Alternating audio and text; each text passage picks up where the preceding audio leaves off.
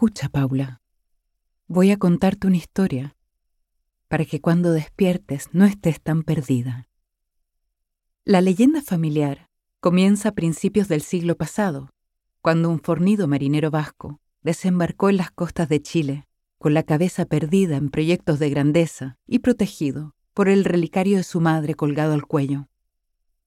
Pero ¿para qué ir tan atrás? Basta decir que su descendencia fue una estirpe de mujeres impetuosas y hombres de brazos firmes para el trabajo y corazón sentimental. Algunos de carácter irascible murieron echando espumarrajo por la boca, pero tal vez la causa no fue rabia, como señalaron las malas lenguas, sino alguna peste local. Compraron tierras fértiles en las cercanías de la capital, que con el tiempo aumentaron de valor.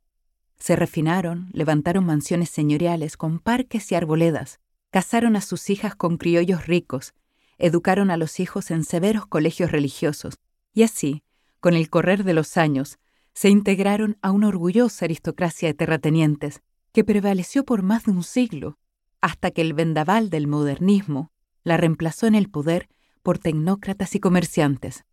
Uno de ellos era mi abuelo.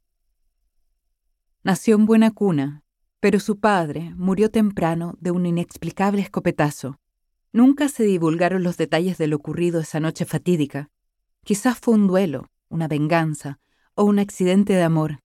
En todo caso, su familia quedó sin recursos y por ser el mayor, debió abandonar la escuela y buscar empleo para mantener a su madre y educar a sus hermanos menores. Mucho después, cuando se había convertido en señor de fortuna ante quien los demás se quitaban el sombrero, me confesó que la peor pobreza es la de cuello y corbata, porque hay que disimularla. Se presentaba impecable, con la ropa del padre ajustada a su tamaño, los cuellos tiesos y los trajes bien planchados para disimular el desgaste de la tela. Esa época de penurias le templó el carácter. Creía que la existencia es solo esfuerzo y trabajo, y que un hombre honorable no puede ir por este mundo sino ayudar al prójimo. Y entonces tenía la expresión concentrada y la integridad que lo caracterizaron. Estaba hecho del mismo material pétreo de sus antepasados, y como muchos de ellos, tenía los pies plantados en suelo firme, pero una parte de su alma escapaba hacia el abismo de los sueños. Por eso se enamoró de mi abuela, la menor de una familia de dos hermanos, todos locos, excéntricos y deliciosos, como Teresa, a quien al final de su vida empezaron a brotarles alas de santa, y cuando murió, se secaron en una noche todos los rosales del parque japonés, o Ambrosio, gran rajadiablos y fornicador, que en sus momentos de generosidad se desnudaba en la calle para regalar su ropa a los pobres. Me crié oyendo comentarios sobre el talento de mi abuela para predecir el futuro, leer la mente ajena, dialogar con los animales y mover objetos con la mirada. Cuentan que una vez desplazó una mesa de billar por el salón, pero en verdad lo único que vi moverse en su presencia fue un azucarero insignificante que a la hora del té solía deslizarse errático sobre la mesa.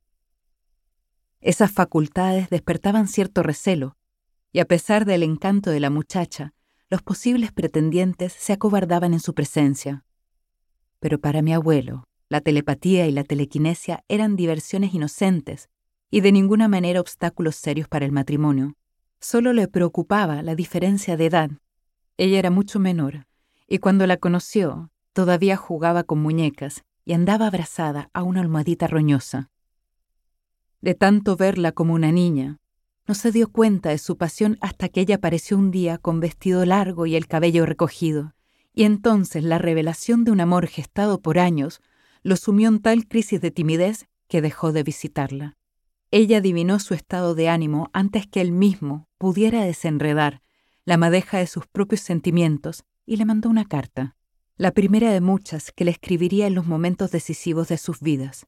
No se trataba de una esquela perfumada, tanteando terreno, sino de una breve nota lápiz en papel de cuaderno, preguntándole sin preámbulos si quería ser su marido y, en caso afirmativo, cuándo. Meses más tarde se llevó a cabo el matrimonio. La novia se presentó ante el altar como una visión de otras épocas.